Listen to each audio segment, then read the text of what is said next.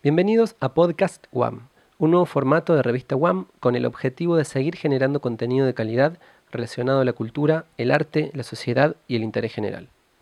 Cada uno de estos los pueden escuchar en nuestra plataforma web www.revistawam.com o en Spotify y Anchor, buscando el nombre de cada uno de los podcasts o siguiéndonos como Revista WAM.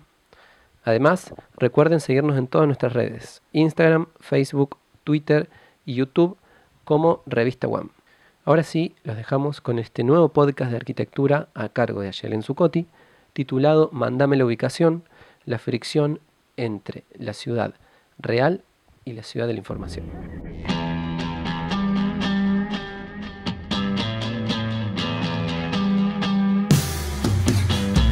No es peligroso, eso es diferente, es una Hoy lo- los podcasts que, bueno, que hemos estado escuchando eh, acá con, con los compañeros son, son espacios para canalizar como mucha información eh, específica, concentrarla en un poco tiempo, pero al mismo tiempo sociabilizarla, ¿no? Y un poco de eso se trata hoy, eh, hablar algunas cuestiones que, que son sobre la información, pero aplicadas o relacionadas con, con la ciudad formal o la ciudad real, esa que, que nos atraviesa. Y en esto del capítulo o los podcasts, mandame la ubicación, tiene que ver con, surgió de la necesidad de reversionarnos, pero a partir de las nuevas generaciones, ¿no?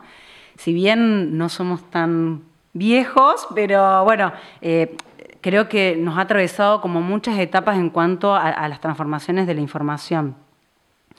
Eh, entre ellas, bueno, hoy hay táctil, nosotros teníamos el Nokia 1100 que no era táctil, y entre esas un montón de transformaciones. El nombre de este capítulo se llama por Google, asociado al, al podcast, que es, bueno, mandame la ubicación por Google, sería la, todo completo. Y tiene que ver con empezar a... La primera pregunta es, ¿hay necesidad de que me mande la ubicación? Eh, ¿Ya existe, sigue existiendo esto de mandame la dirección y en realidad yo llego caminando y entiendo y recuerdo cuál era el nombre de la calle? La, cruz, las ciudades, digo, ¿creció lo suficiente como para que no recordemos el nombre de las calles ya? ¿O realmente cuando llegamos a otra ciudad no hay manera que nos orientemos por el sol? Relacionado la, a la- a la astróloga, ¿no? Las ciudades, ¿podríamos empezarlas a planificar a partir de la luna? Bueno, de hecho, México hay infinidades de ejemplos de urbanismos eh, que han sido creadas a partir de los astros, ¿no? Pero hoy, ¿no? en la actualidad, podríamos pensar, eh, diseñar una ciudad o empezar a re- relacionar de nuevo a través de las estrellas y no sé, lo veo como muy complicado. De hecho, cuando desde el mismo nosotros, la, la mayoría que tenemos Android, mm, desconozco un poco lo que es Mac, pero automáticamente cuando nosotros nos asociamos a una cuenta Google, una de las preguntas que nos hace si quiere que entremos, eh, a, que Google, perdón, pueda ingresar a nuestra ubicación, ¿no? ¿Cuántos datos pasan por ahí? ¿Todos conocemos realmente toda la información que le estamos dando o permitiendo a Google que entre? Ah, independientemente de que lo hace de todos modos, pero en esa pregunta modesta, decir, che, ¿puedo permitir ingresar a localizar, o sea, a ver dónde está tu ubicación? Desde ahí hasta mandame la ubicación efectivamente eh, de Google, que es un sistema por coordenadas que lo linkea al, Google Maps principalmente. Eh, es un destino, es un trayecto, pero también hay muchos datos. Volviendo a la pregunta, ¿no? Que si hay necesidad es eh, linkearlo a esto de lo romántico del timbre. Che, ¿tocamos el timbre de nuevo o, o no? ¿Se perdió eso? ¿Vos seguís tocando el timbre? ¿Llegás a la casa de un amigo y le tocas el timbre? ¿No crecen tus niveles de ansiedad porque no tenés batería y no le podés decir a la persona que estás abajo y que encima llegaste antes porque justo, te, no sé, porque viste que yo acá siempre llego antes de repente y no, y, y, y- empieza a crecer una ansiedad ficticia, o sea, somos medios pavos en ese sentido, pero bueno, esto crea, crea en nosotros eh, las nuevas maneras de comunicarnos que creemos que estamos hiperconectados y en realidad creo que, que- va por otro lado. Ahora tengo una pregunta, eh, ¿Google me está diciendo la verdad? ¿Me tira la, posta de, de- cuando me tira, digo, bueno, mándame la ubicación, ¿realmente me dice el lugar exacto? ¿O alguna vez te pasó que te mandó realmente a otro lado totalmente opuesto al destino y que, bueno, te, te- te encontraste en una periferia de una ciudad perdido. Vamos a hacer una, encuen- una encuesta por Instagram para ver de situaciones como esta. Todos en algún momento fuimos, todos y todas, fuimos atravesados por esta situación, ¿no? Como de repente Google no nos tiró la posta. Eh, ¿Y por qué pasa eso? Eh, ¿Es porque Google se equivoca? ¿Es intencional? ¿Qué crees vos? Para mí Google está tramando ahí una, una red que yo lo que le llamo la red invisible, porque en realidad los datos que está recopilando, que está omitiendo, acá porque Villa María todavía hay cosas que podemos distinguir rápidamente si están o no están cada vez que accionamos a Google Maps.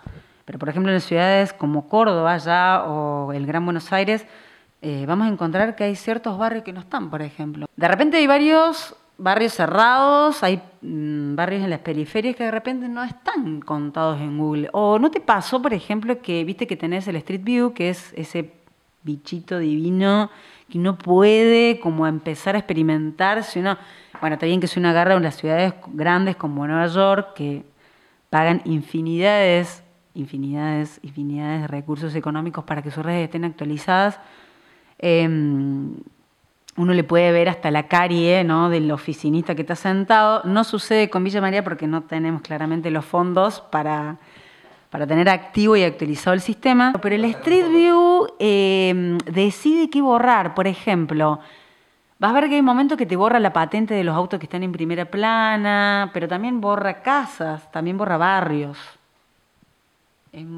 borra fronteras. Dentro de las de estas ciudades eh, eh, o capas invisibles que manejan unos pocos que tienen acceso a la información, esos decisores están eh, diciendo por todos nosotros de decir, bueno, che, omitimos que eh, ciertas fachadas, que ciertas áreas vacantes de las ciudades puedan estar a la vista o al ojo de mm, accesible, ¿no? dentro del Street View, a pesar de que es una herramienta fantástica y posibilita eh, un montón de cosas, de pensamientos, de reflexiones, de vivencias, pero también está tenida bajo el ojo de Google, digamos, ¿no? de la personita que va con la bocha esa que parece como una pelotita de fútbol, porque en realidad son cámaras a 360 grados eh, y es fantástico. Eh, incluso, a ver, dentro de esa recopilación de datos, eh, ¿por qué? ¿Qué intenciones hay dentro de que nosotros po- podamos acceder a esa información o no? Hace un, hace un tiempo atrás, hará cinco años, Google permitía ver en axonométrica, en sus cuatro orientaciones principales, las ciudades. ¿no? Entonces Córdoba vos la podías ver en tres dimensiones, pero en axonométrica. El que no sabe qué es axonométrica es una, una manera de observar a un objeto desde el cielo, por, por ponerlo como si nosotros como espectador tuviéramos una situación aérea, en donde vemos en distintos ángulos, normalmente son 60-60, 30-30, 30-60, ángulos, digamos, desde la línea horizonte, y que nos permite tener como si nosotros viéramos cubos, las manzanas como si las viéramos como cubos. Una abstracción, ¿no? Desde este, desde este mundo radial o de podcast que estamos. Eh, y de un año para otro desapareció esa posibilidad. Y es muy interesante, al igual que pasa en la mayoría de las plataformas, es porque cuando empiezan a desaparecer esas posibilidades, porque automáticamente es porque lo tenés que comprar. Siempre te meten ahí como, ay, ves el cielo y des- no, viste como la era del hielo que está buscando la avellana. Bueno, y en un momento Google dijo, bueno, no, ahora lo tenés que pagar. Entonces ya no tenemos más ese acceso. Nosotros usábamos mucho, en ese momento cursaba paisaje y lo usábamos un montón para proyectar porque era fantástico ver la ciudad en 45 grados. Chao, desapareció. Pero por suerte todavía tengo algunos collages de Córdoba a 45 que son fantásticos. Em, ¿Qué herramienta usás de Google? A ver, ¿qué más utilizás? Por ejemplo, ¿utilizás la capa de tráfico? Por ejemplo, mira, acá me tira tráfico, transporte público, bicicleta, satélite y relieve. Esas son las capas que Google decide que por defecto veamos. Porque, por ejemplo, ¿no? en bici, ¿me, me sirve ver, digamos, en Google por dónde es el trayecto más óptimo por bici? ¿Qué es lo lindo de ir en bici? Por ejemplo, un día de lluvia, ir caminando, ¿da igual, digamos, que Google me tire la data más corta o no? ¿Me sirve? Por ejemplo, hoy me tocó ir en bici con un viento en contra de esos, de los que iba en reversa. O sea, directamente iba en reversa. Pero creo que si yo ponía en Google ese dato no me lo tiraba, ¿me entendés? Yo, si hubiera, Google me hubiera dicho, che, fíjate que por acá vas a tener viento en contra, no use la bici hoy. Y bueno, no, no, atraviesa los campos, porque claro, todavía las cortinas ahí de viento no están. Bueno, y en eso de, de los caminos más cortos, ¿no? Qué interesante que... ¿Me dice también Google cuál es el más lindo? Porque... mm, Dentro del más corto, en Córdoba, ¿no? que tenemos esta topografía increíble que caracteriza cada callecita de, la ciudad y que nos genera como miradores, que de repente vemos las sierras y la tenemos ahí cerquita, ¿no? Calle Brasil, ¿no? El que vivió en Córdoba o el que alguna vez, el que conoce, yo te digo Calle Brasil y- y nada, no hay forma de no acordarte que entre Trejo e Independencia, esos 100 metros, tenés una pendiente de 60 grados. No hay forma de elegir en noviembre, 12 horas pico del mediodía, elegir la calle Brasil. O sea, no hay chance. No hay chance de elegir la calle Brasil, ¿me entendés? ¿Qué calle no irías hora pico en Villa María? Claro, porque Google no te dice que la San Martín se corta en la única peatonal del mundo que mide 100 metros, que no tiene un árbol real. y que de repente no hay sombra en esos 100 metros y que si vos vas en auto, por ejemplo, tenés que hacer como cuatro cuadras para volver al otro lugar. ¿Te lo dice Google eso? Eso es un dato no menor, porque de repente nosotros, eh, que intuyo que Google se debe manejar ya por sistemas vectoriales, debe ser un sistema como mucho más complejo, no debe ser solamente puntos, pero cada punto en el espacio que tiene Google tiene datos muchos datos y muchos datos del cual nosotros estamos siendo parte. De nuevo esto de las capas invisibles. Si nosotros trazáramos esos puntos, los combinamos con los datos, pero si nosotros representamos ese punto en el espacio, podremos tener áreas y esas áreas también vuelven a ser otra información que son distintas áreas de influencia. Entonces el tráfico, que por ejemplo está acá representado en Google por una línea, roja, por ejemplo, la más densa, verde y así hasta llegar a la, la- a la menos transitada, son líneas, pero si nosotros eh, vamos juntando todas esas líneas, tenemos polígonos de áreas que están afectadas. Entonces, cuando nosotros empezamos a superponer todas esas capas de información, empezamos a tener estadísticas. Nosotros acá la estamos relacionando por Google, pero hay una plataforma que utiliza mucho la estadística que es Twitter digamos, como una de las más reconocidas dentro de lo que son obviamente las plataformas o redes sociales, o lo que podríamos denominar redes sociales. Principalmente las más conocidas hoy que podamos tener al alcance son cuando prendemos la tele en los eh, medios periodísticos, marcan las tendencias, por ejemplo. Entonces uno solapa un mapa con las tendencias, por ejemplo, elecciones, que en este caso bueno, es una temática que hoy está en, en- en boca de todos. Entonces de repente empezamos a tener tendencias. Por eso eh, es muy importante cuando se están dando los procesos, por ejemplo, si lo eh, llevamos a lo electoral, eh, tenemos el mapa y de repente automáticamente la, tele nos empieza a dar eh, el mapa ya coloreado, más la palabra de la tendencia, los hashtags. eh, para el mortal como nosotros, qué sé yo, qué importa. Pero en realidad eh, es muy macabro lo que se puede, digamos, hacer como bueno o como negativo manejando esa cantidad de datos de, de la ciudad y cuando la solapamos con un mapa. Hoy por hoy los mapas contienen muchísima información y hay muchos decisores que están em, muy atentos a lo que van o a lo dinámico de esos mapas. Pero llevado a la ciudad, digamos, de cómo de- después todo eso se baja finalmente,